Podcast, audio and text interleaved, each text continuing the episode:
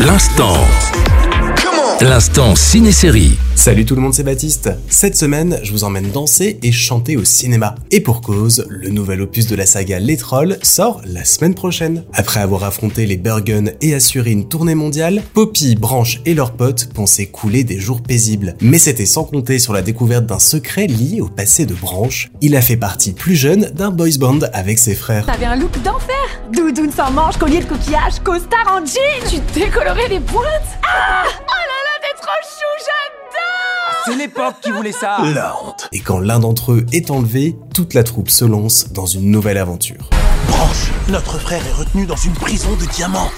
Il n'y a qu'une chose assez puissante pour faire éclater le diamant. L'harmonie familiale parfaite. Mêlant comme dans les films précédents un univers psychédélique et un joyeux mélange d'humour et de tube pop détonnant, les Trolls 3 vont encore une fois assurer le show.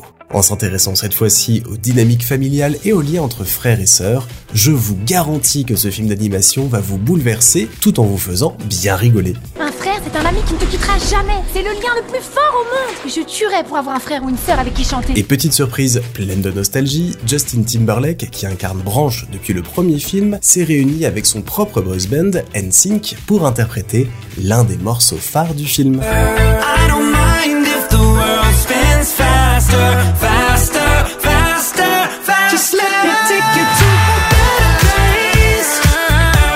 Les Trolls 3, ça sort le 18 octobre au cinéma, juste le temps pour vous de rattraper les deux premiers et de préparer vos pas de danse et vos chansons.